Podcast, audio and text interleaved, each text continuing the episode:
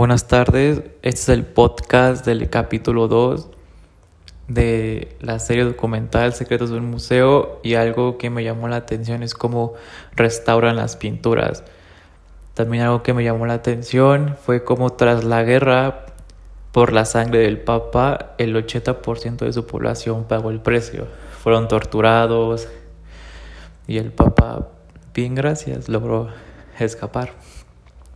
También como el Papa tenía una colección de desnudos que en esa época era algo, era arte, pero después se convirtió en un problema para la gente ya que era o se consideró pervertido y el Papa Pío V se sintió ofendido con esas imágenes, por lo que mandó a tapar a los desnudos. Las esculturas les puso una hoja en sus partes íntimas y en las pinturas les pusieron unos pequeños trapos también de alguna manera y después de tiempo se volvió una ley que nos iban a permitir más desnudos en el, en el Vaticano.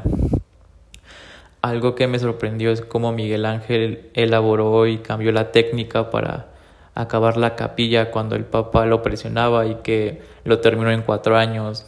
Que si bien cuatro años no es algo muy rápido, para un pintor principiante es algo magnífico y eso, esa pintura del Vaticano lo ayudó a escalar y convertirse en uno de los pintores más famosos.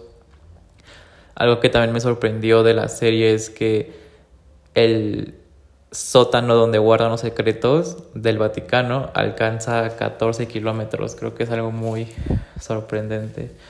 Algo que no me gusta es que el Vaticano siempre ha de alguna manera matado, manipulado gente para que no se rompan, no se rompan, perdón, sus paradigmas. Entonces, creo que es algo que no me gusta y algo, algo que me llevó nuevo de conocimientos es que en una momia contienen muchos conocimientos porque se puede saber qué comía, cómo vivía y hasta qué enfermedades padecían. También se puede saber su estatus social, que jamás me lo hubiera imaginado.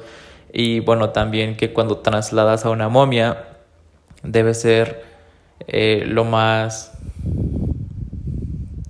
No debes provocar movimientos muy bruscos porque la momia se puede convertir en polvo.